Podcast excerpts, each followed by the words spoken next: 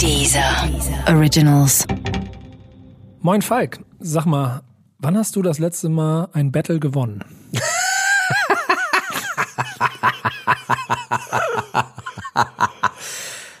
ich liebe diese Einstiegsfrage. Ehrlich gesagt, muss man ja erstmal ein Battle haben. Dazu gehört ein Gegner. Ja.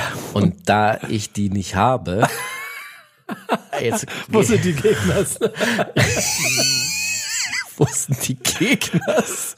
Herzlich willkommen bei Rap ist Kampfsport, Ja. äh, dem Podcast, wo es um genau das geht. Heute geht es um Battle Rap. Viel Spaß. Rap ist Kampfsport, ein dieser Originals Podcast mit Nico Backspin und Falk Schacht.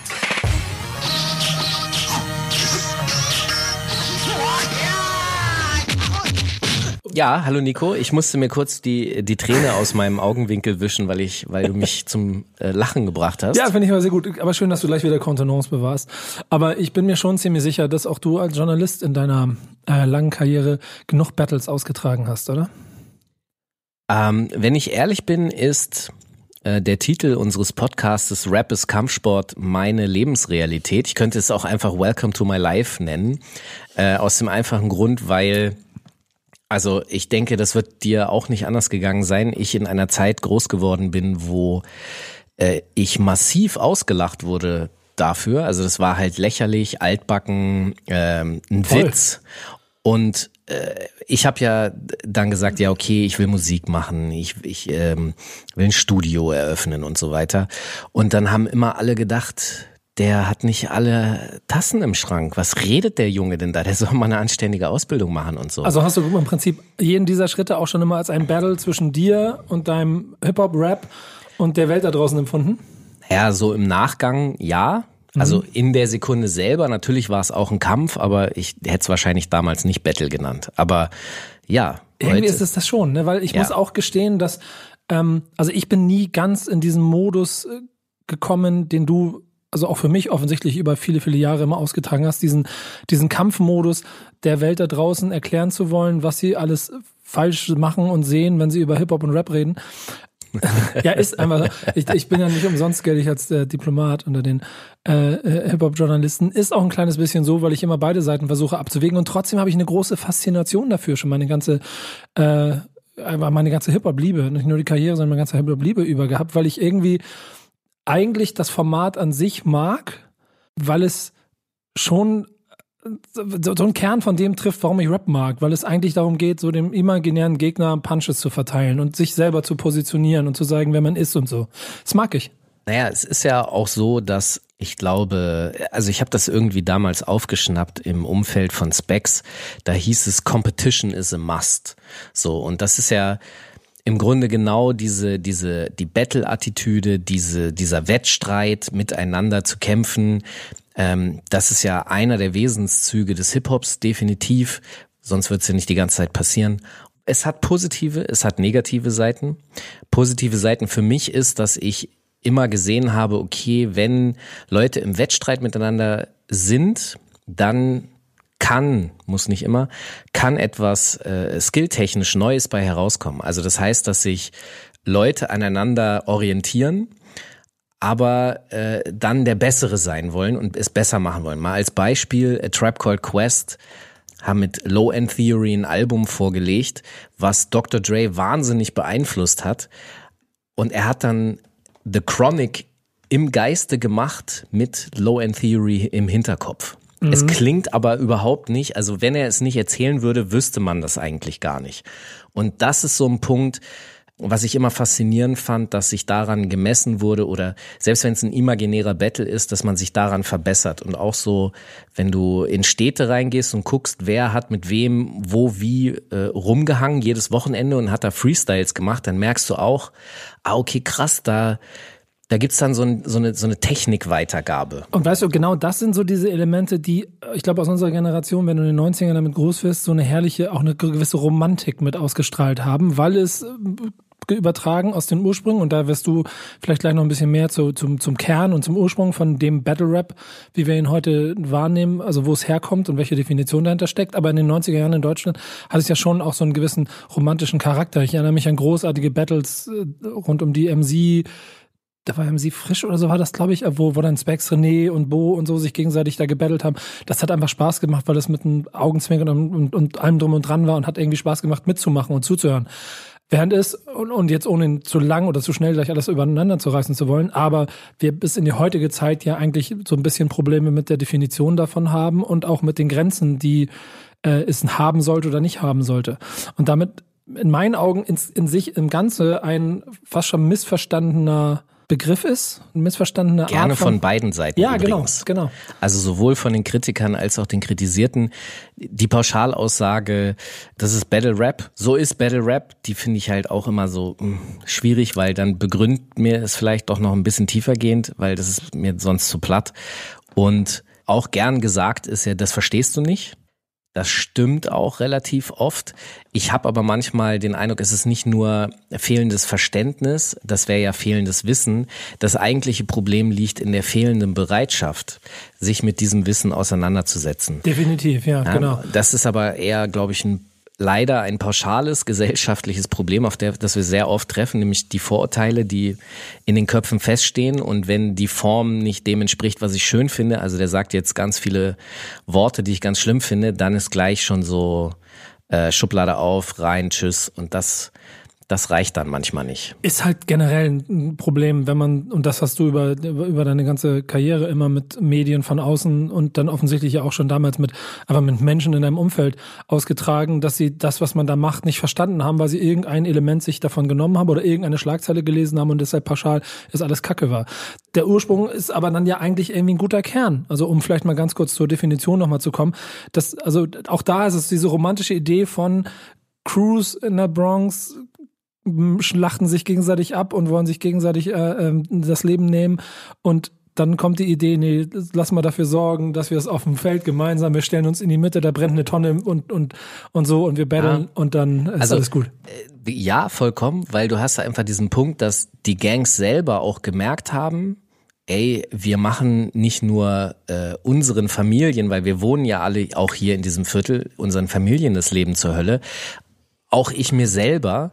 Und dementsprechend, das ist ein bisschen das Verrückte, aber wenn man sich da ein bisschen reinbegibt und sich das anguckt, haben die ja irgendwann, und das, wenn du so Stadtteile alleine lässt, also sprich, es gibt keine Polizei oder so, die mehr groß eingreift, dann passiert es tatsächlich irgendwann, dass zum Beispiel äh, die Gangster, ja, also die Gangs, dass die anfangen, auch hoheitliche Aufgaben, ist ja auch logisch. Die, die Kuh, die du melken willst, die, die irgendwann begreift man, dass man die nicht schlachten will. Und also wenn man mal davon ein bisschen weggeht, ja, du hast recht, dass es dieses Urnarrativ, was äh, Hip-Hop auch immer äh, ja mitgegeben wird, dass es das, dass es ein friedlicher Wettstreit miteinander sein soll. Dass es der ganz, ganz oft nicht ist oder nicht war, also dass das auch entgleiten kann, das sind genau die problemhervorrufenden Momente. Und wie du dann dich dazu stellst und so, hängt dann davon ab, ob du, ob du mit der Form was anfangen kannst oder nicht. Hat dich denn aber genauso Battle Rap früher fasziniert? Also, mm, ja und nein. Also der Wettstreit an sich, ja. Ich, ich bin, bin ja, glaube ich, sogar, ich habe ja als B-Boy angefangen. Und da bist du natürlich absolut B-Boy Stance, da bist du natürlich äh, sowieso, da geht's gegeneinander zu tanzen und aneinander zu wachsen. Das ist wie Sport, Raps Kampfsport und B-Boying auch. Das muss man vielleicht mal kurz zwischendurch sagen. Rap ist Kampfsport haben wir deshalb genommen als Titel, weil es ein Rap-Zitat ist äh, von Megalo. Der, der ist auch im Intro in unserem Sagt. Vielen, vielen Dank nochmal. Ja, nochmal danke, Mega, dass du das machst. Aber es ist natürlich dann, also du kannst Rap austauschen, nur Hip-Hop ist Kampfsport, hätte sich ein bisschen bescheuerter angehört. Ja. Aber ihr wisst ja, was wir meinen. Aber ja, mach weiter. Naja, du hast halt dieses Urnarrativ, das da immer mitgetragen wird. Das ist auch so eine romantische Variante, die kann aber, das muss man eben dazu sagen, die kann natürlich immer entgleiten. Und das sind diese Momente, wo dann gefragt wird, wo ist eigentlich die Grenze, wie weit soll das gehen? Du hast mich gefragt, wo das Faszinosum liegt. Ähm, das war am Anfang, was jetzt Rap betrifft, natürlich Freestyle-Rap. Ja weil ich fasziniert war, dass der aus dem Stehgreif, Alter, wie macht er das? Ich und du versuchst es nachzumachen und kriegst es nicht hin. Also bist du fasziniert. Wie war denn das bei dir? Was fasziniert dich die Idee des Battle Raps das sind ja nochmal zwei Paar Schuhe, Freestyle und Battle Rap. Ja. Das vorgeschriebene, pre-written Also da, da wird vielleicht auch schon mal eine Definition erstmal im Vorfeld, was für mich Battle Rap war und Battle Rap ist. Und das ist schon nicht nur das Imaginäre, sondern auch irgendwann den Beef damit austragen und den Gegner versuchen, also den wirklich fiktiven Rap-Gegner damit im, in Battle Rap-Form zu anzugreifen und ihn irgendwie seine Grenzen aufzuzeigen. Aber ich würde schon sagen, dass es in diesem klassischen Freestyle-Ding für mich angefangen hat. So, dass ich damit da, da Freude dran gehabt habe, zu, zuzusehen, wie Künstler mit Wort und Beat spontan in der Lage sind, einen Schaukampf zu starten. Wir haben, glaube ich, über MC René schon in einer der vorderen Folgen gesprochen. Jetzt erwähne ich ihn hier wieder als ein Master-Genie für das, was ich damals geliebt habe, weil er einfach damals schon den die Messlatte so hochgehalten, weil er einfach mit krass mit Worten spielen. Vielleicht ist es das, genau, das ist das, was wir, dieses Spiel mit Worten. Das ist für mich Battle Rap. Dass du, dass du einen intelligenten oder einen smart, einen smarten, smartes Spiel mit Worten schaffst. ich, ich finde das interessant, weil du hast da einmal den Aspekt, mit dem, mit, mit der Sprache zu spielen und ich muss, da, da muss man dann ja auch mal, also ich muss dann ganz ehrlich sein, als junger Mensch, der das dann kennengelernt hat, war ich natürlich fasziniert, was heißt fasziniert, aber ich hab's gefeiert. Geflasht. Diese, yeah, Mann, diese äh, plumpe Punchlines. Ja, also auch plumpe Raps. Was fand ich an NWA und To Life Crew geil, dass da einfach zwei Millionen Mal Motherfucker und Fuck you und Fuck this und Fuck that und oh krass, guck mal, was sie sagen. Huhu, so. War das Battle Rap? Ja, also ich würde jetzt mal NWA kann man vielleicht schon auch in Teilen mit darunter einstufen. Fuck the Police ist nicht nur eine politische Aussage, sondern eine Kampfansage. Aha. Naja, ja. Aber ähm, wie gesagt, der Punkt ist mit diesem, dass mich erstmal das Plumpe fasziniert hat. Das heißt gar nicht so sehr dieses Ausgefeilte. Und je ausgefeilter es aber wurde, also je krasser technisch versierte Rapper ich gesehen habe oder die auch inhaltlich in der Lage sind, das so zu switchen, dass es so vielleicht auch um die Ecke gedacht ist. Oder du es vielleicht nicht sofort schnallst. Das fasziniert mich heute viel mehr als diese plumpen Punchlines. Voll, ich meine, bei mir war es schon ganz schnell deine Mutter und irgendwie, das war alles, ja, genau, Alter. So, und das musstest du dir doch dann aber genauso früher mal anhören. Ja, ey, immer nur die Mütter werden gefickt und so und bla. Und dann, guck mal, ich bin dann so ein, das haben wir ja in der letzten Folge, glaube ich, schon festgestellt, dass ich immer gerne einer bin, der dann äh, gegen den Strom nochmal schwimmt. Ich bin dann halt Deswegen bei Freestyle, hier, ja genau, ich bin dann bei Freestyle Battles auf die Bühne gegangen und ich habe dann halt gesagt, ich fick deinen Vater. So einfach mal aus Jokes, einfach mal gendergerecht so umgedreht. richtig auf, ja, es, es war auch so, äh, die Leute standen da so und haben mich angucken, äh, es- er hat ja jetzt noch alle Tassen im Schrank. Ich habe natürlich auch verloren. Ich bin, ich bin von der Bühne gejagt worden. So. Was Mut- will der hier? Mutter gewinnt gegen Vater. Genau. Also die Mutter ist okay, wenn du was gegen Vater sagst, ist versteht keiner. So, aber ähm, ja, da hat sich ja zum Glück ein bisschen was getan. Aber wenn du zum Beispiel die ähm, Situation rund NWA und Two Life Crew beschreibst, dann sind es bei mir halt schon so diese ersten Diss-Tracks, die ja auch schlichtweg Battle Rap sind. Die, also, oder aus meiner Sicht die ersten Sachen, die da entstanden sind, an denen ich unheimlich viel Freude gehabt habe. Sei es, wenn in Deutschland äh, erste Oldschooler die Fake MCs zerflext haben oder dann irgendwann, keine Ahnung, Fantastische Vier und Rödelheim Hartreim Projekt sich gegenseitig gebettelt haben. Da sind so Kleinigkeiten wie das mag ich zum Beispiel. So, dass es dann nicht darum ging, wenn Rödelheim Hartreim Projekt bisschen in, den, äh, in der Vergangenheit Kram hier, aber irgendwelche Songs gemacht hat und die Fantastischen Vier auf Songs beleidigt hat und sie angreifen wollte, was für Idioten das sind. Und Fantastischen Vier antworten mit einem Skit auf Lauschgift, wo so eine, die Durchsage von Rödelheim Hartreim Projekt kommt mit ähm, die deutsche Rap-Szene wird irgendwie so wie du- die, irgendwie deutsche Szene wird beherrscht von Rödelheim Hartreim Projekt oder irgendwie sowas. Und dann die sitzen so beim Frühstück und sagen so, Scheiße. Und das ist, das ist äh, wirklich die beste Antwort, die du geben konntest. Und, und dafür mochte ich dann, keine Ahnung, auch diese, diese MC René und Specs. Was, natürlich war das alles ein bisschen lieber und ein bisschen, das war, da war keine Bösartigkeit drin. Oh, naja, schon. Also, also Also in der Ebene noch nicht.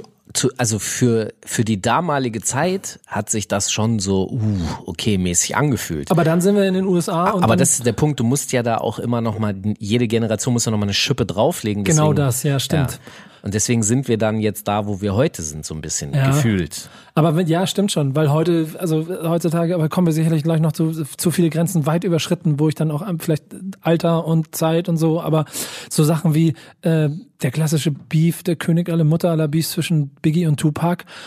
Ich höre heute noch Hit 'em Up und finde heute noch den Einstieg krass von dem Song und denke mir so, ja Mann, das ist nur eine ganz schöne Zerflexung, die er da macht und dann denke ich wieder darüber nach, ja scheiße. Genau, aber es Hat irgendwie auch, dazu geführt, dass es zu weit ging. ist aber auch relativ simpel und plump gehalten. Ja, first also fuck es, your bitch and the click you claim. So, es ist halt nicht äh, s- the smartest shit on earth, aber das ist halt, da kommen wir vielleicht auch nochmal später zu. Äh, eine Sache ist mir noch vorhin aufgefallen, als du davon gesprochen hast, weil Battle Rap unterscheidet sich natürlich auch, also auch heutzutage, dass du halt, heute hast du ja die Ligen, so äh, früher war es Rapper Mittwoch, jetzt ist es ähm, Du meinst Tierstar zum Beispiel oder so, diese, das ist auch so ein Battle. genau. Aber da bin ich mittlerweile auch schon fast raus, muss ich sagen. Don't, Don't Let the Label Label You ist da äh, und du hast noch so ein paar Ligen, die ich jetzt nicht alle zusammenkriege, aber Das war ja auch in mit Deutschland. RBA und VBT und Das sind Vorstufen, Genau. genau. So, das sind das sind äh, Online-Vorstufen von sowas und RBA zum Beispiel, da kann man ja dann auch wieder sehen. RBA hat ja zum Beispiel hervorgebracht Crow, äh, Kollega, äh, BOZ, ja BOZ. Hat nicht sogar Casper mal da unter Synonym gerappt oder so? Äh, ich ich bin Bin mir gerade nicht so sicher. Ich bin mir gerade auch nicht so tausendprozentig sicher. Aber also ich will nur sagen, das sind so Spielräume, in denen man sich ausprobieren kann, eben auch als Rapper, als Künstler, um Sachen dazuzulernen. Guck dir den Capital Bra an, der, ja, Wo ich hab's, ich hab's einmal richtig jetzt hingekriegt. Krass, aber dazu muss auch der Kopf so nach hinten. Ja, Ne? der ist so nach hinten gefallen, so wegen dem Rückstoß der Luft, weißt du, bra. Ja, sehr gut. Kannst das, ich kann das eher noch nicht rollen. Auf jeden Fall, ich will nur darauf hinaus, dass selbst ein Capital Bra, Der war schon der, scheiße. Der war, der war so ein bisschen kacke, ich geb's zu. Aber dass, dass er auch seine Schritte dort gemacht hat, auch ein Publikum gewonnen hat, auch Leute das interessant fanden. Ja, pass mal auf. Und das ist halt ein Punkt, den ich total geil finde, weil es zeigt den, die, die Qualität von dem MC. Wenn er diese Schule durchgangen ist, wenn er genau das, was du gemacht hast, ja, das weil du halt eine Crowd rocken musst. genau, das ist immer noch der Unterschied.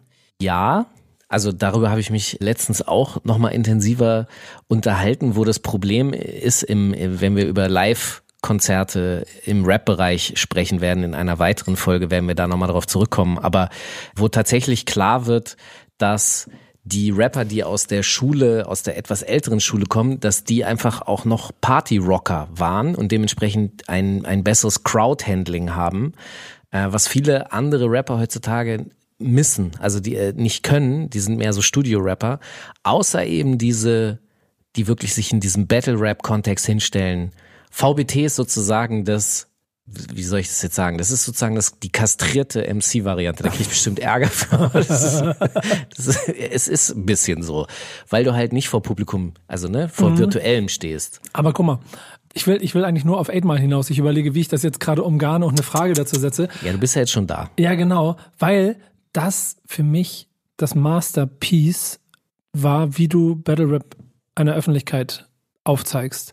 Eine Ja. gewisse Romantik da drin, aber ich ertappe mich auch heute, 20 Jahre später danach, äh, immer noch dann, oh, das sind krass, das sind schon fast 20 Jahre, ne? Ja. Krass. Ähm, immer noch dabei, dass ich, ich habe mir irgendwann die Battles ausgeschnitten, zusammengeführt und habe mir nur so einen, so einen 12-Minuten-Track gemacht, wo nur die, nur die Battles drin Die waren. Audios. Die, die Audios, ja, aus dem Film quasi. Die Audios rausgenommen und nur die Battles. Und kann die bis heute, glaube ich, auswendig. Also zumindest die von, die von Eminem. Ja, wenn ich kurz reinhöre, du weißt, wie das ist. Kurz reinhören, dann kann ich das aber. Oh, du chokest. Nee, nee, nee, pass mal auf. Lass, Du mich- lass, ich, du, du, du redest gleich, ich denke kurz nach und dann Okay. bringe ich ein. Aber der, der Typ, A, hat er das 100% authentisch verkörpert und B, ist er damit, äh, finde ich, auch einfach die, die, die Wurzel, der Kern von dem, wie Battle Rap sein musste. Einfach wild, hungrig, jung, unheimlich bissig, habe ich ihm, glaube ich, schon gesagt, böse. Ah, und versiert. Also er ist ja auch ein krasser Techniker. Er kann ja auch einfach äh, wirklich alles auf alles reimen, gefühlt. Und ein, ein nicht zu unterschätzender Punkt ist halt auch hier, er ist ja da wirklich auch durchgegangen. Also das, was du in dem Film siehst, ist ja Realität in äh, Detroit gewesen für ihn. Er war bei diesen Rap Olympics und äh, da ist er dann irgendwie nur Zweiter geworden. Trotzdem, äh, wenn ich es richtig erinnere, ist davon ja das Tape dann an Dr. Dre gegangen und so weiter. Und dann ging die Karriere los. Also ein richtig guter Rapper zu sein, bedeutet eventuell, ich, ich muss überlegen, kann man das als Pauschalurteil fällen? Nein, kann man nicht. Gibt auch Rapper, die keine äh, Battle-Rap-Erfahrung haben und trotzdem irgendwie nice MCs sind. Nee, aber ich finde, ich finde schon, dass es schon für eine gewisse Qualitätsebene unheimlich wichtig ist, denn für mich macht guten Rap immer der, der Hunger aus. Und den behält ein Battle-Rapper ein bisschen, hat den immer irgendwo mehr in sich als ein Studio. Du meinst, weil Battle-Rapper unerfolgreich sind? Nee, gar nicht. Aber weil sie. War nur ein Joke. Ja, ja, gut. Aber nee, überhaupt nicht. Aber auch, auch Cass, Casper zum Beispiel, der Pop-Olymp ist, ist für mich immer noch ein Battle-Rapper. Ja, total. Ja. Und das, das, das die nimmt man aber gar Attitüde, nicht wahr. es genau. ist die Attitüde, die dabei Ja. ist. Ich muss trotzdem jetzt nochmal unterscheiden zwischen diesen Ligen, in denen du tatsächlich one-on-one mit einer Person battles und zu tun hast, egal ob das nun pre-written ist. Früher war das sehr viel ja Freestyle. Es gab ja diese, den tollen Mixery Raw Deluxe Freestyle Battle und alles und so. Ähm, es gibt aber eben dann diese andere Ebene, über die du auch schon jetzt oft gesprochen hast, nämlich dass äh, Rapper Texte schreiben, also Songs schreiben, aber das als ein Battle-Rap inszenieren. Und da wiederum äh, gibt's die Variante mit Name-Dropping. Das ist eine andere Folge, wo wir mal darüber sprechen werden. Das ist das Dissen. Und äh, dann gibt es halt die Ebene, ähm, ich habe das mal den unbekannten MC genannt Ja. Und äh, habe mal vorgeschlagen, dass man dem mal eine, eine Statue Max Mustermann des Raps. ja, mal ganz ernsthaft, weil es ist wahrscheinlich der meistgedisste Rapper aller Zeiten. Und ey, Digga, ich, mich, ich muss sagen, ich liebe Untergrundrap auch aus der Zeit, aus, aus der heute, der noch quasi Boomback Classic Sound macht. Rap über Rap meinst du? Rap über Rap. Ja. Und ich denke mir aber, wenn ich dann 2019 und ich, ich habe Liebe für die, 100 Prozent, aber dann zerflexen sie auf 2019 doch dem Fake MC Ja. auf dem Boomback Beat, so dann ist immer so, oh. Ja, aber wenn sie es smart machen, also wenn Ja. sie, wenn sie eine interessante Wendung für, ich weiß, es ist schwer, aber das ist halt Es wird auch, immer schwieriger. Es ist auch Tradition und ne, das muss man ja auch ein bisschen mit einberechnen. Aber eben dieser unbekannte MC, er ist der meistgedisste MC der Hip-Hop-Geschichte, überhaupt der Weltgeschichte. Und wir haben ihm sehr viel zu verdanken. Der arme Kerl. Also dieser, Aber er dieser, ist schon Kerl, ne, Dieser, oder? ja, nee. Ja, ich glaube im, im Geiste der, der Schreiber oft, ja, schon. Ja. Aber das bringt mich auch zur Frage, ist Gott eine Frau? Mhm. Ja, aber äh, für mich ist es alles eigentlich. Ja, es ist Universal und Hip-Hop ist auch Universal. Sie ist schwarz und lesbisch. Aber der Punkt ist halt dieses, ähm, ich habe das äh, in der letzten oder vorletzten Folge ja schon gesagt, dass man sich mit seinem Feind auseinandersetzen muss und dass man, das ist ein bisschen das Verrückte, irgendwann beginnst du deinen Feind auch ein bisschen zu lieben, weil was bist du dann ohne deinen Feind? Wenn wir jetzt diesen unbekannten MC wegnehmen würden, wären ganz viele Songs gar nicht da, die voll Hammer sind. Und diese Rapper würden sich auch nicht äh, äh, so entwickeln, die arbeiten sich ja an diesem unbekannten MC ab. Und dementsprechend, also irgendwann muss es, äh, fuck, äh, irgendwas jetzt Rock'n'Roll Hall of Fame, wer war jetzt nominiert? Weiß ich nicht gerade. Irgendein Keine Rapper, Ahnung. Biggie Smalls war, glaube ich, nominiert, wo ich so, Ach, echt? hat mir jemand so geschickt und ich so, ja, ehrlich, äh, ehrlich gesagt interessiert es mich nicht mehr. Rock'n'Roll Hall of Fame ist für mich durch, egal. Aber mal ab davon, Das muss ich mal nachgucken. dieser unbekannte MC, er braucht ein, wir machen da mal ein Crowdfunding für, finde ich. Ich stelle mir gerade vor, wo würdest du dir dann aufstellen, die, die, die Statue? Es werden ja jetzt lustigerweise diverse Hip-Hop-Museen gebaut. Also in New York wird es definitiv eins geben. Ähm, Da freue ich mich schon drauf. Gefühlt sogar zwei irgendwie. Ich habe den Eindruck, das sind zwei so. Ich glaube, dass es auch in anderen Städten noch Hip-Hop-Museen geben wird. Und ähm, ja, in jedem, in jedem Museum müsste so ein Eigentlich an jeder guten, an Ja. jeder gut sortierten Bus, Na, guck mal, Busstation. Der, der, ja, zum Beispiel, äh, so wie es in jedem Soldatenfriedhof halt auch den Unbekannten müsste es dann einfach überall, wo Hip-Hop zelebriert wird, muss man. ja, oder mal einfach mal für den unbekannten MC ab und zu mal ein bisschen uh, was verschütten, so in ja, Gedanken. Pour some water. Genau. Nicht auch lecker. immer. Nee, in diesem Fall Water. Ich, ja. Ja, hau raus. Nee, ich, ich überlege gerade, weil wir uns jetzt ein bisschen verrannt haben beim, beim imaginären Fake-MC. Das macht nichts. Ich, ich würde gerne mit dir über folgenden Teil nochmal reden. Und zwar, ich glaube, dass viele Leute da draußen, also die normale Gesellschaft, dass sie mit Battle Rap nicht so viel anfangen kann. Und das kann ich auch nachvollziehen, so, wenn man von sich damit nie auseinandergesetzt hat und da jetzt so zwei Leute seht, die, die sich aufs Mieseste und das ist der Punkt. Ich rede jetzt erstmal hauptsächlich über diese eins gegen eins tatsächlich Battles, ja, Rap-Battles. Das kann man schwer nachvollziehen. Die sagen ganz schlimme Sachen und das finde ich unmöglich. Ja, da heraus entsteht ja einfach auch diese Ablehnung gegenüber Rap ganz oft, Voll. weil man zu viel an, äh, anhand dessen ableitet. Ich meine, ich habe vor kurzem, ich war vor kurzem wieder unterwegs, treffen mit, mit, mit einem, keine Ahnung, auch 40 plus oder so. Seine Kinder hören Rap. Und dann kommt genau diese Einstiegsfrage, so, warum sind dann eigentlich alle Rapper immer so Asozial. asozial? Ja. So, und das ist halt so, okay, ich, ja, können wir mal jetzt drüber reden. Warum sind die eigentlich alle so asozial? Aber äh, wenn wir jetzt wirklich uns nur mal auf diesen Battle fokussieren, dann ist für mich ein wichtiger Punkt, der immer gerne untergeht, ja, dass diese Leute selber Dinge im Alltag machen, die sie theoretisch bei Rappern ganz schlimm finden. Also ich will jetzt auf sowas hinaus wie, wenn ihr im Auto sitzt und fahrt und da kommt einer und schneidet euch oder ihr fahrt Fahrrad oder Roller Skates und ihr werdet geschnitten, äh, was macht ihr? So, Reaktion ist natürlich, dass du dich aufregst, dass du fluchst und so. Und vielleicht gilt das tatsächlich nicht für jeden Menschen da draußen. Ich halte es für ganz normal, dass man sich aufregt und flucht und fuck und scheiße und sowas sagt. Und natürlich gibt's dann noch die etwas extremere Variante, wenn du auf Leute triffst, die dich hart nerven oder abfacken oder ungerecht sind, ja. Also wenn du wirklich denkst so, ja, und dann dieses Geräusch, was ich gerade gemacht habe, ist im Grunde schon der, Den Abzug gezogen. der? Abzug schon gezogen und in deinem Kopf gehen so Filme ab. So. Ja. Und das ist wahrscheinlich auch nicht bei jedem Menschen so. Ich glaube aber ehrlich gesagt schon. Sie geben es vielleicht nicht zu oder sie, sie haben sich das ein bisschen abtrainiert. Ja, genau. Ich, Ja. ich will wahrscheinlich die, die Hemmschwelle für Aggressionen ist beim Menschen unterschiedlich aufgebaut. Es ist ja aber, ja, okay, aber ist das, die, die Aggression hat ja diverse Stufen. So, und das ist die erste Stufe. Und wenn du es darüber abfangen kannst, dass du halt einfach erstmal die Fantasie hast, dass du jetzt de deinem Lehrer irgendwie eine verpassen willst oder was auch immer, deinem Boss oder so, ähm, dann ist das ja eigentlich schon äh, positiv. Ja. Ja, du hast zwar eine Gewaltfantasie, aber du lebst sie nicht aus. Der, der sie, der die Fantasie nicht hat und es durchzieht, der ist ja das Problem. Bin gespannt, wo du hin, drauf hinaus willst. Okay, pass auf. Der, der Punkt ist, es gibt offensichtlich ein großes menschliches Bedürfnis, Frust und sowas und Aggressionen auszuleben. Und ähm, da kann man ja auch Rituale drum bauen. Also Sport, Boxen zum Beispiel und so, das ist auch eine ritualisierte Form von Gewalt. Offensichtlich hat man festgestellt, hm, da gibt es ein Bedürfnis, was machen wir damit? Wir können das so abfedern.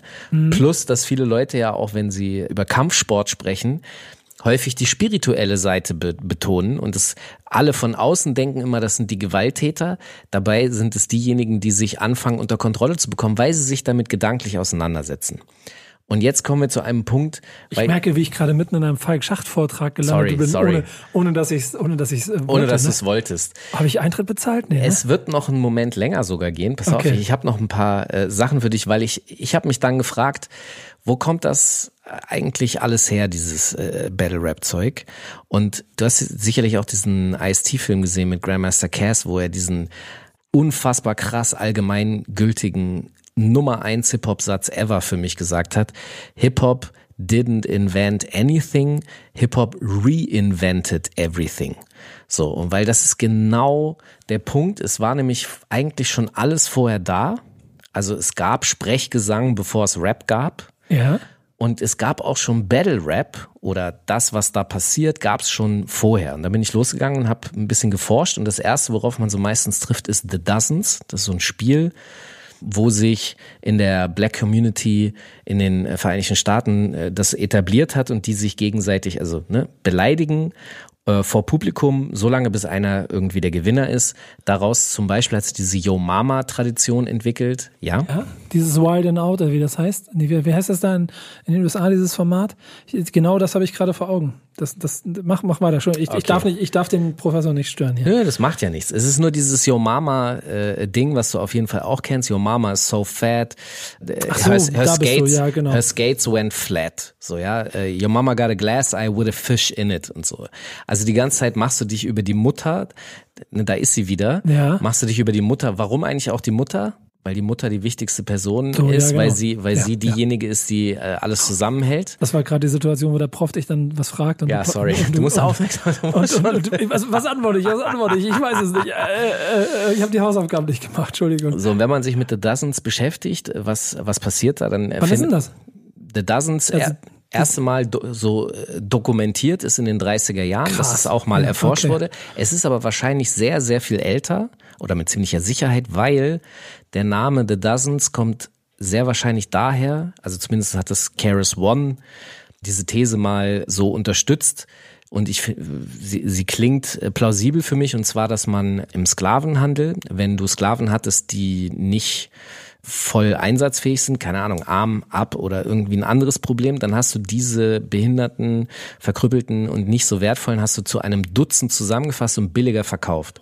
Das heißt, diese Leute waren ja sowieso schon ja, das ist ja das Mieseste, was du dir vorstellen kannst. Und dann ist es aber nochmal das Mieseste im Miesesten. Oh Mann, Alter. So, und dementsprechend haben die natürlich auch viel Frust. Und deswegen kann man sich wahrscheinlich auch gut vorstellen, dass sie äh, dieses Spiel gespielt haben, um irgendwie da auf Frust loszuwerden. Und eine Theorie, die ich äh, gelesen habe, die ich sehr faszinierend finde, ist, dass es da auch gar nicht so sehr um den Beleidiger ging, also der, der besonders versiert beleidigt, der hat zwar trotzdem gewonnen, aber dass eine Systematik dahinter auch dahin steckt, dahinter steckt, dass der Beleidigte ruhig bleibt.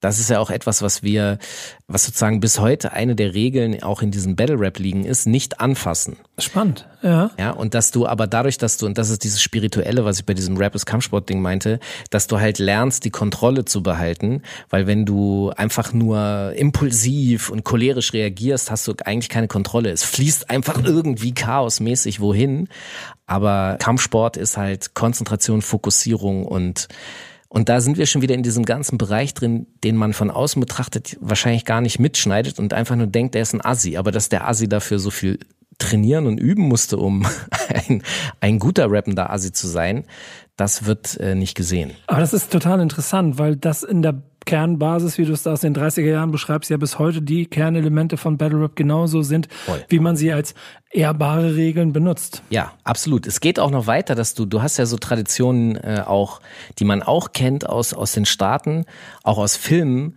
äh, und überhaupt auch aus der, aus der Musikkultur von Shit-Talking, Smack-Talking. Äh, dann gibt es im Comedy-Sektor gibt es diese Roasts. Das ist ja im Grunde auch ein, ein wirklich aufs Mieseste, immer natürlich unter der Flagge des Spaßes, aber Ja. du sagst ja die miesesten Sachen, die, das kannst du dir ja im öffentlich-rechtlichen Fernsehen kannst du das ja gar nicht vorstellen. Wobei lustigerweise der MDR mit Felix Lobrecht Roasts in Deutschland langsam etabliert. Ja, genau. Aber äh, daraus resultiert auch wiederum dieser sehr explizite Humor von Künstlern wie Rudy Ray Moore oder Blowfly, die ja auch gerne immer so als Vorstufe gesehen werden zur, zur Rap-Szene. Und dann habe ich über des Dozens aber noch andere Sachen gefunden. Also zum Beispiel gibt's Flighting. Flighting, ich glaube, es wandelt sich vom, vom Wort Fluchen ab Ja. ein bisschen.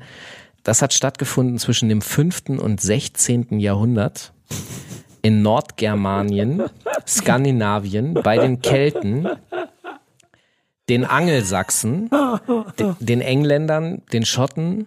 Und was ist da passiert? Also in großen Hallen, so hat man sich getroffen und hat sich gegenseitig angefangen zu beleidigen vor Publikum und wer äh, der Bessere war, hat gewonnen. Interessant. Das ist wirklich interessant. Dann findest du das wieder in der nordischen Literatur. Also es gibt zum Beispiel Götter, die miteinander geflucht haben in Geschichten, die man über sie erzählte. Äh, zum Beispiel in Beowulf, ist glaube ich auch schon zwei, dreimal Ja. verfilmt worden. Auch zum Beispiel, was ich gefunden habe, das ist etwas, was ich kenne und du auch kennst, wie sich Loki und Heimdall, du hast Thor sicherlich gesehen von Marvel, oder? Ja. Ja, wie die beiden, also Loki ist ja der böse Bruder von Thor, wie der sich mit diesem Torwächter dann beeft Ja. und die flighten miteinander dann. Also die haben ein Battle. Und ähm, in einem dieser Bücher und Geschichten. Und ähm, es gibt noch einen anderen Namen dafür, Senna, auch in diesem nordischen Bereich. Dann findest du Flighting bei Shakespeare. Das kommt immer wieder vor, dass der Aber es ist eigentlich auch total, also ja, das es klingt jetzt alles in der ersten Sekunde total ähm, faszinierend, aber wenn man mal eine Sekunde länger darüber nachdenkt, ist es eigentlich total logisch. Total logisch. James Joyce hat äh, ein Gedicht, The Holy Office, da geht's auch um Flighting. Ein Barde beeft sich mit der Gesellschaft. Das heißt, er beleidigt die Gesellschaft. Das ist, Ja, das ja. ist Battle Rap. In Galicien, in Spanien gibt's das Regueifa, ich kann es nicht aussprechen. In Westafrika äh, bei den äh, Mandinka-Leuten Sanan Kuya. In Trinidad Tobago gibt's das Extempo. In Nigeria gab's das Ikocha Nkocha. In der Inuit-Kultur gibt's das. Bei den Finnen heißt es Kilpa Laulanta. Dann gibt es bei den Arabern in der vorislamischen Literatur das, ich, ich hoffe, ich spreche es irgendwie halbwegs, Nagait, Nagait, irgendwie sowas. Bei den Japanern gibt es Haikai. Und in der altgriechischen Geschichte äh, des Iliad gibt's auch so Battle-Rap-Fluch. Äh, äh. Und jetzt haben wir also wirklich so einen krassen Bogen über tausende von Jahre, wirklich seit tausenden von Jahren weltweit gibt es diese Form von Kunst, in der man sich mit der Aggression, die man hat, auseinandersetzt und sie irgendwie kanalisiert. Und dann müssen wir jetzt natürlich einmal nach Deutschland kommen. Denn es gibt eine Battle-Tradition in Deutschland, konkret in Bayern, im Alpenraum, also Österreich und Schweiz auch Wir noch sind mit immer noch dabei. nicht im Rap, ne? Nee, und zwar das Gstanzel. Das Gstanzel, das, das ist auf Feiern, das sind Leute, die improvisierte Flüche den Gästen, die da sind, entgegenwerfen. Ja. Die rappen, also improvisiert ist halt Freestyle auf einem Dreivierteltakt. Und diese Beleidigung nennt man Spottgesang. Was ich einen ganz tollen Titel fände, auch wenn, wenn, wenn wir im Rap mal einen neuen Namen für Battle Rap brauchen, fände ich Spottrap oder Spottgesang. Also sehr nice. Für dich, nee. Nee, Ach, come on. nee, ich mag das nicht. Okay. Und, ähm, Spottgesang. Ist doch nichts anderes als, naja. und das Ding ist dann, da gibt's aber auch die Kategorie, dass zwei gegeneinander antreten und die müssen sich gegenseitig aussingen. Ja, also wer, wer den, ja, wer den Battle gewinnt. Du machst mich fertig. Und dann Frank. gibt's halt so, es gibt lokale Abarten davon, zum Beispiel das Schnaderhüpfel, Schnadderhager, Stückel, Possen, Trutz und Spitzelieder, Schleife, Haarbrecher, Xangeln, Plopper und Plepper, Schwarzeliedel, Flausen und Schmetterligel. Falk, ich muss mal zwischendurch eine Frage Verstehst du, wie krass das ist? Ja, ich- Es ist alles da. Kannst du, nimm mich mal ganz kurz mit auf die Reise in deine Recherche. Ja. Was geht in dir vor, wenn du darauf triffst, dass Every, everything is a Remix, Gstanzel. Mit, mit G, Ja. S-T-A-N-Z-L. wenn du, wenn du weißt, okay, ich treffe mich mit Nico auf eine Folge ähm, Battle Rap. Battle Rap für Rap ist Kampfsport und auf einmal findest du bei deinen Recherchen irgendwo, äh, triffst du auf Stanzeln. Gstanzeln, ja. Was geht dann in dir vor? Ähm, Ist das Freude?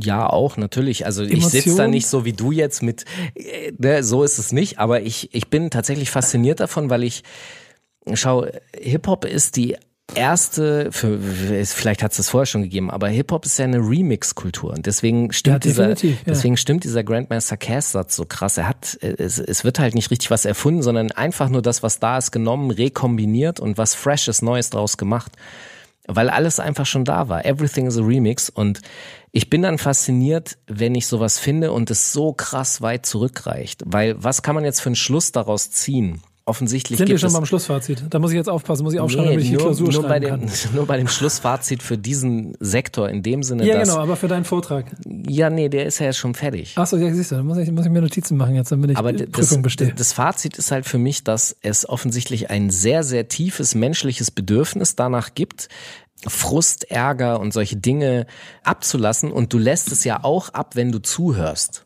Also Ja. wenn die, du, du lädst dir den Gestanzel, äh, heute gibt's übrigens die beste Person, die gestanzeln kann, ist heute übrigens eine Frau. Ich will mal die Stang, Stanzel. G- G-S-T-A-N-Z-L. Okay, pass auf, es gibt dieses Video, sucht's mal raus, wo Reckless sich mit das, ja. der Gstanzel-Sängerin Nummer eins trifft und die ein Battle miteinander haben. Und er muss ja sich dann darauf einstellen, auf drei Viertel zu betteln. Und aber nochmal zurück, es gibt offensichtlich dieses Bedürfnis und es reicht offensichtlich auch schon, wenn du zuguckst und Zeuge bist und dabei zusiehst, wie dieser, diese Person dort, der Künstler, seine Aggression abbaut.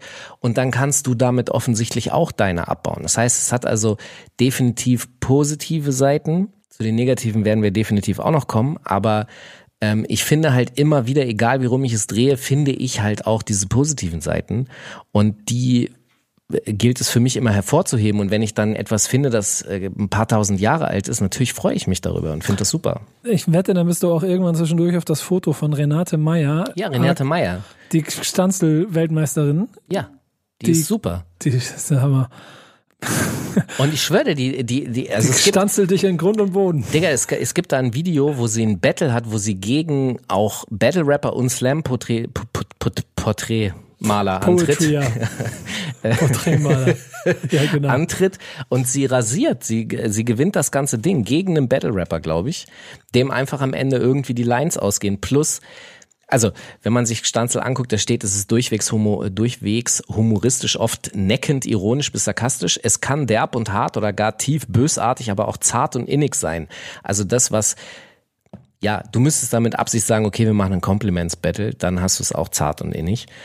Aber genau, es gibt dieses Bedürfnis und es kanalisiert sich eben in Rap, in Battle Rap in der aktuellen Form. Das ist das populärste, das kennt man weltweit, weil Rap so large ist. Aber das Bedürfnis ist ein zutiefst menschliches. Und wenn du jetzt das nächste Mal von deinem 40 plus Motherfucker gefragt wirst, warum alle Rapper so asozial sind, kannst du ihm sagen, Digga, weil die Menschheit schon immer so asozial war und es offensichtlich sein muss, um sich wohlzufühlen. Ich glaube, die Antwort ist zu groß, die versteht er nicht, weil das ist dann zu, zu nah dran, nicht nah genug dran. Und das ist das Problem, es gibt keine einfachen Antworten. Die Frage klingt so einfach, aber sie ist fucking komplex.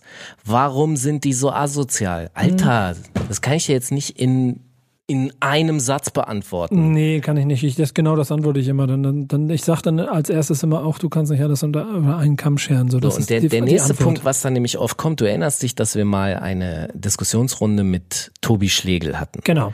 Genau. Und Tobi Schlegel, Ich weiß gar nicht, wir, wir, haben, wir haben bei uns bei Wechsel eine gemacht. ja, Du, Flair, Tobi Schegel. genau. Ich, ich habe den Kram wegmoderiert. ja. Und ich weiß gar nicht mehr genau. Stimmt, das war der, das war der Aspekte-Beitrag Ja. von Tobi Schlegel. Ihr könnt das bei, bei, bei YouTube auf jeden Fall finden, woraufhin wir dann ihn und Flair so in den Diskurs bringen wollten. Genau. Und eine seiner Fragen, eine von Tobis Fragen war, kann man nicht Battle Rap machen, ohne zu diskriminieren? Antwort? Also natürlich kannst du das, du kannst Compliments Battles machen, das existiert ja auch schon. Es funktioniert auch ein paar Mal. Ich glaube aber, dass es dauerhaft nicht funktioniert. Ich glaube, dass die Aggression, die da drin ist, also der Sinn und Zweck ist eben die Aggression wegzubekommen auf, auf eine künstlerische Art und Weise. Und Tobi Schlegel hat im Grunde die Frage, der, die, die ich auch sehr oft aus der Gesellschaft höre, äh, gestellt, der man sagen muss, ey, die Lösung ist bereits Battle Rap, weil Battle Rap löst bereits ein Problem. Die Problemlösung der Problemlösung zu fordern, ist vielleicht ein bisschen, also ist mutig, ist vielleicht ein bisschen hochgegriffen, aber ehrlich gesagt, sie ist ja schon da. Aber genau das ist ja das Problem in, in, in, oder die Diskrepanz, die sich dann in der Neuzeit aufstellt, wenn Battle Rap als Kunstform aus Hip-Hop heraus moralische Grenzen immer weiter ausdehnt und ähm, im, Zweifel auch überschreitet. Wo, wo wir jetzt mal in den deutschen Bereich kommen, mit all den Battles, die gegeben hat, wo wir innerhalb der Szene genug Aufreger gehabt haben, wo Sachen gesagt worden sind, die man so nicht sagt. Dass es sogar bis über die Grenzen von Rap hinaus geschallt hat und man sich empört darüber hat, was dort in einem Battle passiert ist. Naja, also generell Rap neigt ja dazu, sehr viele Sachen zu sagen, über die sich der Rest aufregt. Du hast ja aber schon einen Ja. recht derben Humor als, als Typ. Ich? Ja. Ne? Voll. Hast du Schmerzgrenzen? Ich persönlich habe keine. Nee? Nein. Ah. Nee, wirklich nicht. Mora moralische Nein. gar nichts? Nee, weil ich das vollkommen trennen kann. Ja, ist interessant. Finde ich gut. Weil ich glaube schon. So, und das ist dann vielleicht, ja, aber auch irgendwie schwierig. Vielleicht auch nicht. Weil es aber dann doch irgendwie eine moralische Empfindlichkeit gibt, die mich dann eher, weißt du, wie, wie Scham oder wie, wie Un Unbehagen, die dann an einer bestimmten Stelle führt, dass ich denke, okay, das ist jetzt einfach ein Schritt zu weit. Also das Ding ist halt, es ist ja Fiktion. Ja. Es ist nicht Realität. Aber es wird leider zu oft auch als Alibi genutzt und nicht als Kunst. Ich weiß. Und das ist, äh, ich spreche ja jetzt, weil du hast mich gerade gefragt, ich spreche Ja. da jetzt ganz persönlich, für mich privat. Genau, okay. ja. Ich habe deshalb keine Grenze, was das betrifft, weil das nicht real ist. So. Und wenn jemand also in meiner Gegenwart Bullshit redet, dann ist das halt Bullshit und äh, macht mich deshalb nicht persönlich kürre. Aber, und das ist der Unterschied, ich würde das so nicht in die Öffentlichkeit tragen. Also ich würde solche Dinge in der Öffentlichkeit nicht sagen, die privat hier, äh, weil sie halt für mich Trash sind, ja. Also das ist halt Müll. Sowas kann ich mir auch nicht merken. Das ist manchmal so, dass wenn ich privat mit Leuten rede und irgendeinen Müll geredet habe, einfach aus Joke und dann, die mich das nächste Mal fragen, erinnerst du dich noch?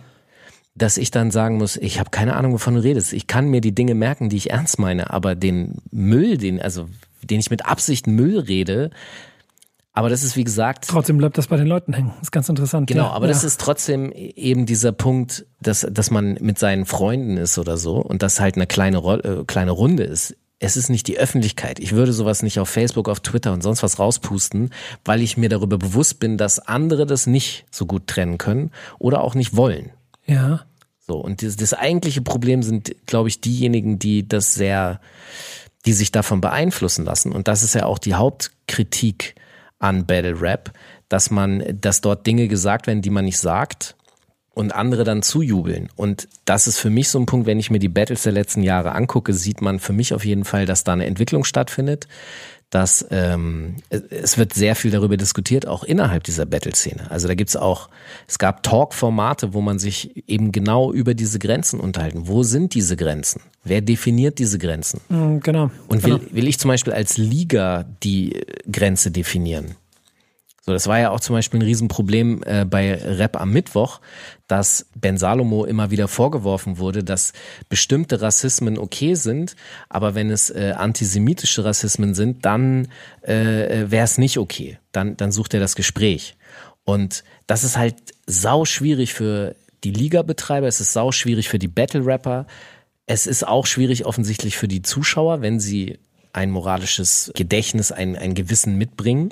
Vor allen Dingen, weil wir uns ja in einer Zeit befinden, gerade in der das moralische Gewissen, habe ich das Gefühl, in der Öffentlichkeit zum schon ein immer größer werdendes Thema, ich muss ein richtiges Wort dafür finden, Thema ist, dass jeder sein eigenes moralisch oder schon viele Menschen ein höheres moralisches Gewissen ihrer Umwelt gegenüber, ihrer Umwelt gegenüber haben. Muss ja auch. Also ganz ehrlich, in den, das ist ja ein bisschen das Problem in den letzten Jahren, dass einfach so viele ekelhafte Dinge sich ihren Weg gebahnt haben, dass, dass du dich nicht einfach zurücklehnen kannst und sagen kannst, das geht mich alles nichts an, das interessiert ja, mich alles nicht. Vor allen Dingen, weil ich glaube, da geht, da gehen zwei Dinge Hand in Hand, wenn du, wenn du in einer Gesellschaft lebst, jetzt sind wir nur in Deutschland zum Beispiel, aber es gilt eigentlich für die gesamte westliche Welt, in der du im Prinzip geführt 30 Jahre lang keine Konflikte mehr ausleben musstest und keinerlei Probleme mehr gehabt hast, die jetzt nicht direkt vor deiner Haustür stattgefunden haben, dann hast du auch gar keine wirklichen moralischen Grenzen oder, oder Erhebungen mehr gehabt, die dazu geführt haben, dass du deinen moralischen Kompass ausrichten musstest. Das wiederum führt dazu, dass du in Kunstformen, in welcher Form auch immer, sei es im Film oder, oder eben dann auch in der Musik und eben dann auch bis in den Rap hinein, einfach diese Grenzen für dich weiter, weitestgehend ausdehnst. Und wenn wir angucken, wie, keine Ahnung, Feuer über Deutschland, Anfang der 2000er, wie dort Battles stattgefunden haben, die Deutschrap-Szene bis heute feiert, wo es dann darin geendet hat, dass irgendein Rapper auf irgendeine Form ein bisschen beleidigt wurde und ein bisschen bloßgestellt wurde und es episch gefeiert wird bis heute, bis hin zur Situation heute, wo, keine Ahnung, ich glaube, Pilz war das, in dem einen Battle sich ein Kopftuch aufsetzt, um in einem Battle sich mit einem Muslimen in den Austausch, also in, in den Kampf zu begeben, wo, wo danach, also die, die Empörung beidseitig äh, so hoch war wie noch nie wahrscheinlich. Ja, wobei die Empörung, also ja, es gab die Empörten darüber, dass sie dieses religiöse Symbol äh, da missachtet hat. Die eigentliche Empörung für mich aber, weil Religion ist für mich eine Privatsache, ja, das machst du mit dir privat ab und ich äh, möchte das nicht weiter in der Öffentlichkeit dargestellt oder sonst irgendwas haben. Guck mal, dann wir, wir haben eben das Pilzbeispiel gehabt, wir haben Beispiele, aber auch wo, wie du schon gesagt hast, antisemitische Zeilen benutzt werden, das N-Wort äh, eingesetzt wird, um den Gegner zu diffamieren. Und das alles sind Elemente dazu, die, die in meinen Augen dazu führen, dass Battle Rap an sich im Kern im Moment vielleicht unnötigerweise Grenzen überschreitet, die es vielleicht gar nicht nötig hat, um eigentlich den Kern davon zu schützen, worum es geht, wo wir am Anfang sind. Dass es um den harten oder eher, sagen wir es ehrlichen, aber dann doch in gewissen, vielleicht sogar Regeln, fairen Austausch miteinander oder, oder, oder fairen verbalen Kampf miteinander, um zu zeigen, wer der Bessere ist. Und das geht so ein bisschen verloren. Ich sehe ja gerade zwei Probleme für mich da vor allem oder zwei, zwei Grundlagen für diese Probleme, nämlich dass Battle Rap ja in Deutschland viele Jahre unter Ausschluss der Öffentlichkeit stattgefunden hat. Das heißt, das waren kleine, kleine Clique, jeder kannte jeden und das war nicht so large. Und jetzt ist ja. es halt die Mainstream-Musik, es ist die Popmusik, die zeitgenössische Musik junger Menschen Deutschlands, ja. Und dann ist natürlich klar, dass wenn du in so einem Battle sowas sagst, dass einfach sehr viel weiter trägt, als das noch in dem kleinen Rahmen war. Und Battle Rap und überhaupt Deutschrap ist überhaupt noch gar nicht an dem Punkt, dass es das selber begriffen hat. Das ist, Deutschrap ist so schnell, so erfolgreich geworden, dass es, es, sie, mussten ja auch die ganze Zeit, die Rapper mussten ja auch die ganze Zeit arbeiten daran, äh, ne, das Cash nach Hause und zur Bank zu fahren und so. Da war nicht mehr so viel Zeit mit Reflexion und drüber nachdenken und sich auseinandersetzen, dass man jetzt plötzlich large ist. Was sind andere Phänomene, wo du sowas sehen kannst, dass Rapper sich beim Kiffen im Auto und so einen scheiß Film und sich, äh, und dann natürlich gebastelt werden und die Bullen sind natürlich die Schweine. Ja, Digga, du hast dich dabei, du hast dich doch selber versnitcht, du bist dein eigener 31er. Kennst, so. kennst du Wild and Out? Da habe ich ja vorhin schon kurz drüber gesprochen. das ist ein Format in den USA. Nick Cannon macht ein Battle-Format, das heißt Wild and Out. In einem Studio, zwei Crews, die immer irgendwie so auch mit, mit Celebrities zusammengestellt sind, battlen sich. Und das Publikum ist da und, und feiert und kann dann, und wenn der Punch stark war und sowas alles. Und das geht auch ein bisschen Sexualität und so und auch ein bisschen Rasse und, die, und sich selbst auf die Schippe nehmen und so. Unheimlich smart, unheimlich und ich finde, da, da ist dann vielleicht auch immer so der, der, der Ursprung und, und, und, und der Vorteil, in Anführungsstrichen, den Dinge haben, wenn sie aus, den, aus Amerika kommen. Der Entertainment-Faktor ist Aber größer. die sind ja damit größer, äh, groß geworden. Genau, ja? Also sie sind ich. damit aufgewachsen. Es gibt gar nicht diese Verständnisschwierigkeit äh, gegenüber Battle Rap. Genau. Wie hier, sondern hier ist ja sozusagen die Konfrontation mit den bisher etablierten, die sagen, wer zur Hölle seid ihr? Warum nehmt ihr uns überall die Spielfläche weg? Und ja? weißt du, dass eigentlich die Zukunftsvision darin gehen sein muss, wenn unser deutsches Entertainment-Programm im Moment darin besteht, dass Comedians derbe werden, wie, keine Ahnung, wie heißt der Typ da, Kristall oder Ja. auch das, was Luke Mockridge macht oder vielleicht auch die Art und Weise, wie Joko und Klaas sich gegenseitig gebattelt haben in allen ihren Formaten. Die haben sich ja ständig überall im Kleinen und im Großen gebattelt. Du Neo, Neo Paradise. ja, was auch immer, genau. ähm, die, diesen ganzen, diesen ganzen ähm, Kram. Überall ähm, steckt so ein bisschen der Battle-Charakter drin, aber immer noch auf eine sehr Harmlose Art. harmlose deutsche Vorstadt Bravo Hits 72 Art.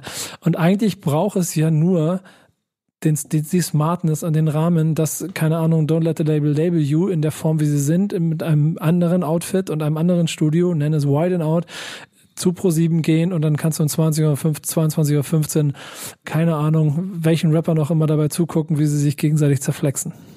Ja, ich glaube auch, dass das mittelfristig, weil ich habe das Gefühl, dass einfach jeder öffentliche äh, rechtliche Sender schon mal ein Slam Poetry irgendwas, Ja, das machen sie, ne, weil das harmlos ist. weil das harmlos ist. Und vielleicht noch ein kleines bisschen, da kann man Glück haben, dass dann kommt die eine und die macht die, die macht die eine Message, die ist politisch so wertvoll, Genau. dass es als Statement stehen bleiben kann. Genau, aber der, der, ja, aber der, der Aspekt, den ich halt dabei immer noch wichtig finde, ist ja, dass Rap auch immer der, der, ne, diese, der, der Klassiker, der Spiegel der Gesellschaft, aber es ist ein Zerspiegel. Der Zerspiegel, das heißt, das ist eine, eine übertriebene Alpha-Männchen und Alpha-Weibchen und ja, superheldenhafte Karikatur der real existierenden Gesellschaft, weil muss ja auch, es muss sich ja gegen die Gesellschaft durchsetzen und Aufmerksamkeit bekommen, deswegen muss es extremer und kaputter sein, aber gleichzeitig liefert es durch diese Kaputtheit ja auch immer wieder den Gesprächsbedarf und auch den Moment. Das heißt, die N-Wort-Debatte zum Beispiel, die wir Anfang der Nullerjahre hatten, die resultiert daraus, dass in vielen Songs äh, von Berliner Rappern das immer wieder fallen gelassen wurde und es People of Color gab, die gesagt haben, ey, wir haben da keinen Bock drauf und die auch direkt konfrontiert haben und gesagt haben, Alter, lass es sein, ich will das einfach nicht mehr hören so. Und dann hat es ja ein paar Jahre, äh, 12, 13 funktioniert, bis Bis zur nächsten Generation. bis zu diesen VBT-Battles, wo die, und dann ging die Diskussion sozusagen von neuem los. Ich, es ging aber relativ kurz. Es ging dann nicht mehr weiter. Also es war nicht irgendwie, dass es über zwei Jahre ging, sondern es gefühlt hat das zwei, drei Monate gedauert und danach hat es keiner mehr benutzt in diesen VBT-Battles. Und ich glaube, dass das halt sozusagen ein, das sind reinigende Gewitter, die notwendig sind. Und diese Reibungsfläche, um diese Gewitter zu verursachen, ist die Grenzüberschreitung von Leuten, die dann irgendwo runterfallen und einen auf den Kopf kriegen, ja, zu Recht auch, Ja. zu Recht kritisiert werden. Es ist immer noch eine Frage, wie, ne? Also so wie Pilz kritisiert wurde, das geht überhaupt gar nicht klar. Das, das war vorhin ja der Punkt mit dem Kopftuch und so. Sorry, aber das funktioniert. Ihr könnt keine Morddrohung. Das ist alles Quatsch, ja. Das funktioniert. Das ist Irrsinn. Aber generell also dieses die, dieser Punkt, dass Battle Rap äh, Diskussionen auslöst, den finde ich schon wieder positiv. Ich bin ja immer einer, der immer auf, versucht, auf das Positive zu gucken. Ja, aber dafür ich, bin ich bei dir. So, und ich finde das positiv.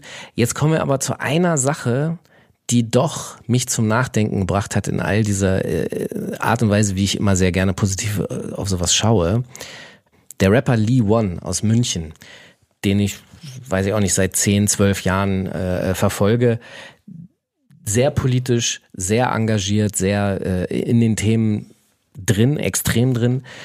Und mit dem hatte ich eine Unterhaltung über Battle Rap und der hat da eine interessante These rausgelassen, wo ich ihm schmerzhafterweise.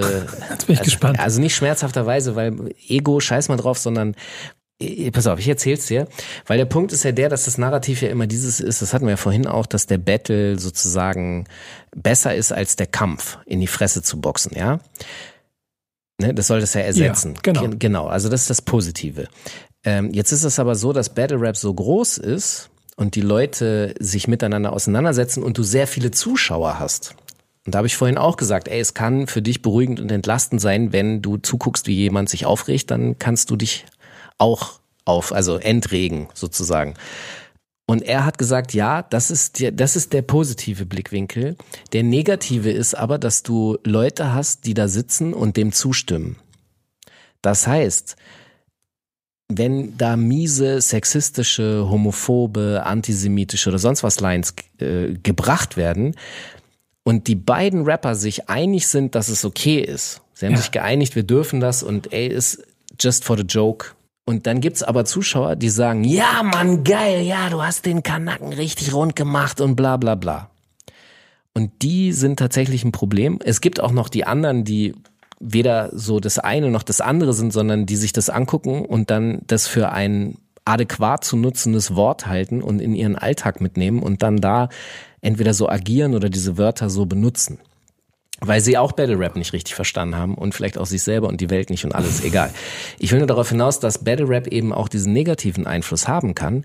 Und jetzt kommt das, jetzt kommt dieser Satz von Lee Won, der, der mich schwer fasziniert hat, nämlich, so sehr man den Gedankengang hat, dass Rap die Gewalt beiseite schiebt und du das in, in verbale Sachen umwandelst, wäre es ab der Größe, wo es diese problemverursachenden Effekte gibt, weil so viele zuschauen, nicht besser, dass sich diese zwei einfach nur gegenseitig in die Fresse schlagen und nicht miteinander rappen? Weil dann haben nur die beiden den Schaden, weißt du? Und nicht, Ja, ich, ich verstehe, was er meint. Ich glaube einfach das, und das ist dann aber ähm, eine der nächsten Folgen, die wir machen werden, wenn wir über Diss, Diss-Tracks sprechen werden. Mhm.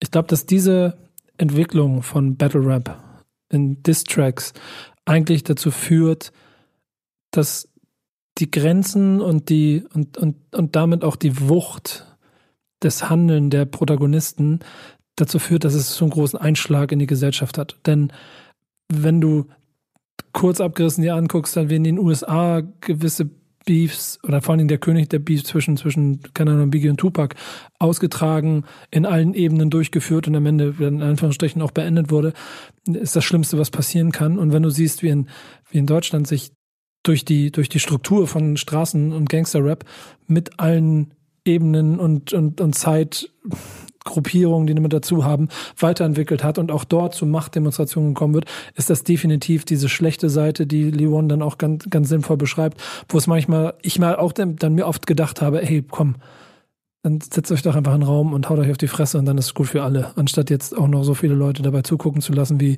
ihr dann jetzt in euch gegenseitig noch abschießen wollt und so. Sehr, sehr gefährliche Sache. Trotzdem, und das ist dann vielleicht auch ein bisschen der Bogen zum, zum Anfang und dann auch wieder ein bisschen zu, zu meiner Grundthese dazu, dass ich mir einfach wünschen würde, dass Battle Rap im Kern, in der Form, wie er in meinen Augen von mir aus romantisch und nostalgisch aus den USA herausgekommen sein soll, aus, aus der Bronx herausgekommen sein soll, im Kern so eigentlich bestehen muss. Und dann braucht er vielleicht auch einfach gewisse Grenzen und braucht vielleicht auch gewisse, sagen wir so, Dimensionen, in denen er sich aufhält, die aber aus der Gruppe heraus eigentlich organisch mit entstehen sollten. Moralische Grenzen, die dafür sorgen, wir bewegen uns in diesem Raum und da gehen wir einfach nicht drüber hinaus. Und das heißt nicht, dass es ein Verbot ist, sondern dass ich dich moralisch mit einfange und wir beide der Meinung sind, nein, wir benutzen nicht dieses Wort oder nein, wir nehmen nicht dieses Thema. Aber das ist, also, ich stimme dir zu und Danke. ich sehe diese Effekte auch oder ich meine sie zu sehen, dieses, dass es sozusagen selbstregulierende äh, Bewegungen gibt. Gleichzeitig, und weil du gerade gesagt hast, es bleibt dann in dem Raum, das ist halt eben so ein bisschen dieser Punkt, es entzieht sich irgendwann natürlich deiner Kontrolle. Das heißt, wenn du ein Battle in Berlin machst, wird das Publikum dort auf andere Lines und andere Jokes reagieren als zum Beispiel ein Battle in Peking.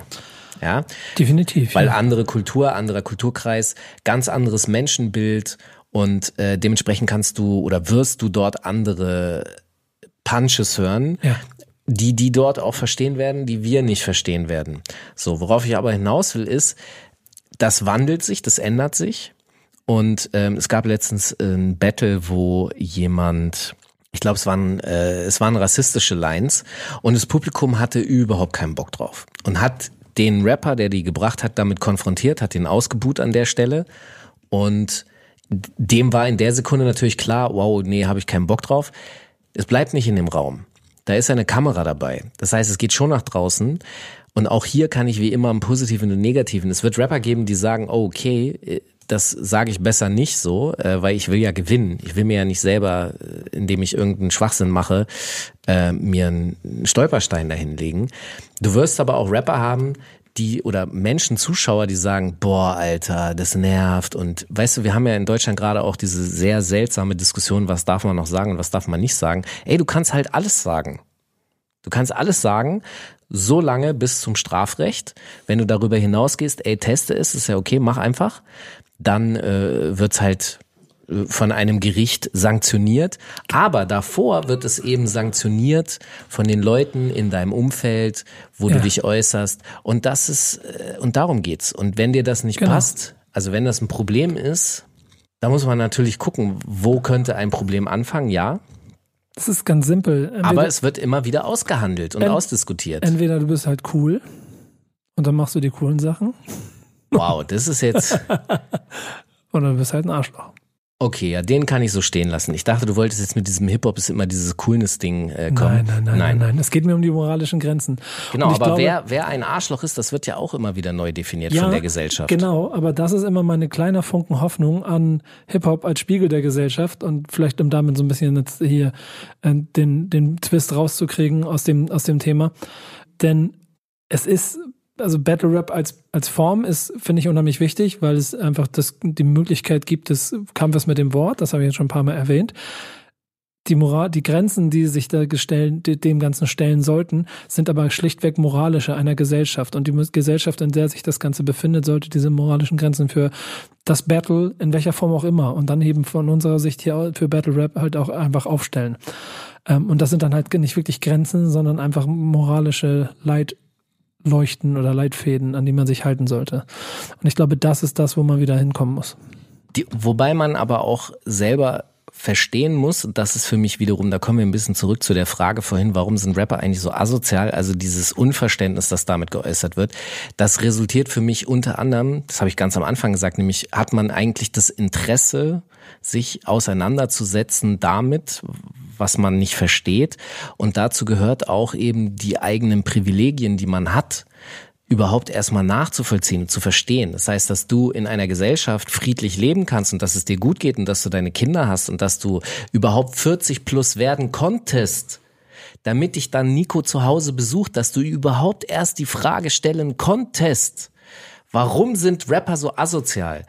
Dass du dir über diese, diesen Weg, den du da machen durftest, konntest, bewusst sein musst. Das ist mit ein Teil, äh, der das, glaube ich, erleichtern könnte zu verstehen oder eben andersrum, wir müssen es halt da, wow, wir müssen es da reinprügeln, will ich jetzt sagen. Ich versuche gerade so den gedanklichen Abschluss fürs Thema aus deinen Worten herauszuarbeiten. Das Fazit wäre, Für mich hat Battle Rap automatisch, also während früher für mich Battle Rap einfach immer nur geil war, so und ich das faszinierend fand, und dann gab es natürlich schlechte Battle Rapper und so. je älter ich werde und je ich mehr nachvollziehen kann, was und da kommt noch eine Ecke und noch eine Ecke und es ist, weißt du, es ist, es ist einfach sehr komplex. Alles eigentlich ist sehr komplex. Und je mehr ich nachvollziehen kann, wie komplex das ist, desto mehr wird mir klar, dass es eben nicht nur diese positiven Seiten hat, sondern es hat noch sehr viele weitere Seiten und welche, die auch in Bewegungen sind. Und darüber zu reden, so wie du und ich jetzt darüber reden, wir verhandeln ja auch da Dinge neu. Und Es das, ist- das, das Fazit ist, es gibt keins, weil alles im Fluss ist. Es ist halt Kampfsport, an dem wir uns befinden. Jawohl! Wir haben den Dreh zum Namen gefunden. Wir haben das so rund abgeschlossen. Äh, Und jetzt können wir nicht weiter was sagen. Leute, Rap ist Kampfsport. Falk und Nico. Danke, dass ihr dabei wart. Bis zur nächsten Folge. Schickt uns Nachrichten. Ne? Ja, Überall. Ähm, auf Instagram, auf Twitter. Überall. Tauscht euch mit uns aus. Was haltet ihr von dem Thema? Was sagt ihr zu ähm, Battle Rap im Ganzen? Und gibt es Punkte, die wir hier nicht richtig angesprochen haben, die wir ausdiskutieren müssen? Dann meldet euch bei uns. Dann gehen wir auf den sozialen Netzwerken drauf ein. Du liest doch eigentlich gar keine Kommentare. Nee, ich lese auch keine Kommentare unter Aber- YouTube-Videos. Aber Aber wenn die Leute was persönlich wenn, schicken, dann wenn, schon. wenn, wenn Leute vernünftig Ja. in, mit, ich betone immer, vernünftig mit mir in den Diskurs gehen, dann bin ich auch immer sofort da. Wenn es, Nicht mal so ein bisschen mit einer kleinen Battlespitze, so ein bisschen funny, so. da komme ich ja Hast zu du meiner, keinen Humor? Da komme ich zu meiner Ursprungsfrage zurück. Was war das letzte Battle, das du gewonnen hast? Die Frage hast du bisher noch nicht beantwortet. ich würde sagen, den Battle mit Dennis Sand damals bei uns, den hast du, den hast du oh, Punktsieg, oder? Also, Der letzte. Ich möchte da ein äh, Kinderzimmer Productions Zitat bringen. Es gibt diese wunderbare Line, wir nehmen euch auf Tapes auf und ihr disst euch selber. Also, das heißt, ich, ich musste jetzt, äh, im, im Battle mit Dennis muss ich eigentlich nichts machen. Ja. So, äh, viele Leute finden Dennis kompliziert, vor allem was er die letzten Jahre so gemacht hat. Ich war ehrlich gesagt weiß ich nicht, wo er aktuell ist. Für mich, Ich glaube, ehrlich gesagt, auch für mich ganz ehrlich gesagt, äh, habe ich den Battle verloren, weil Dennis schon in Teilen da auch recht hatte, was er gesagt hat. Und ich seitdem nenne ich mich selber einen Hip-Hop-Lobbyisten. Weil er hat fucking recht. Ich bin einfach ein scheiß Hip-Hop-Lobbyist. Ist ja, so. Finde ich sehr gut. Ja. Finde ich sehr gut. Ich würde auch gerne noch dem Kinderzimmer Productions Zitat enden, aber mache ich nicht. Ähm, mein letztes Battle, ähm, es finden bei mir immer keine statt. Übrigens, danke für die Frage. Es finden bei mir selten welche statt, weil ich einfach keinen Bock drauf habe. Ich gucke gerne zu, aber ich muss keine Kämpfe austragen. Du machst das mehr wie Savage die Wand. Ja. Sprich mit der Hand. Und weil du, weil du, du hast keinen Bock, aber Nee, weil du dir, du hast keinen Bock, da Zeit zu verschwenden oder dir was auszudenken oder ich glaube, das hängt im, im Geiste bei mir damit zusammen, dass ich ein dann doch zu in mir ausgeglichener Typ bin, als dass ich in Kämpfe ziehen will. So Wie du das immer machst. Auch wenn ich manchmal den Impuls habe, es machen zu wollen, aber dann doch nicht tue. Und dann meinen inneren Frieden schnell damit finde, dass ich entweder mir denke, ach, das ist es jetzt nicht, das ist es jetzt nicht wert, oder ach, scheiß drauf. Also im Grunde ist das ja die eigentlich, also die, das, was dir Kampfsport beibringen soll, ist ja eigentlich nicht zu kämpfen. Ja, also und ich würde sagen, ich habe verdammt gut mein inneres Chi schon gefunden und kann quasi immer wie so Zen-Meistermäßig da stehen. Das heißt, auf einem jeder, C und kann jeden Beef, den man mit mir haben will, austragen, indem ich einfach in mir ruhe. Und das mache ich jetzt auch hier vor diesem Mikrofon, während wir die Aufnahme beenden. Mein Name ist Nico Wex, bin bei mir ist Falk Schacht. Das war Rappers Kampfsport. Bis bald.